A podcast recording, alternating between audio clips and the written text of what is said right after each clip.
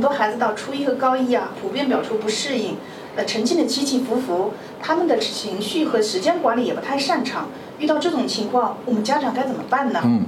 因为这是一种很常见的这个状态。每当到了一个新的学段，由于孩子们对于这个学段的学习特点不够了解，所以他往往会产生一些适应上的困难。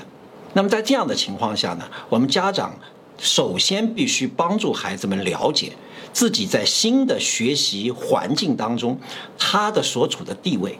制定一个过程性的目标。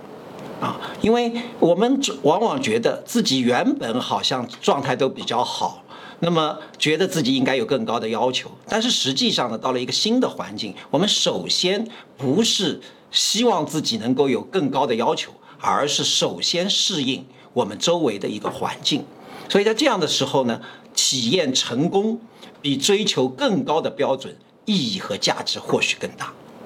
第二个呢，必须帮助孩子们了解。不同学段的学习特点，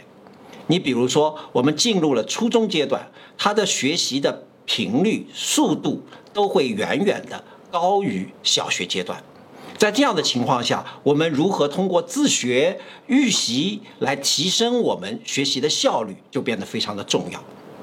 而到了高中阶段呢，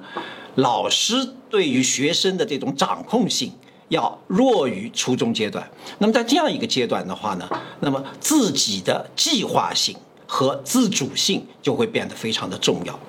掌握了这些特点，我们家长们从方法上和思想上帮助孩子做好充分的准备，那么孩子们就能有信心去迎接新的学段、新的环境对于他的挑战。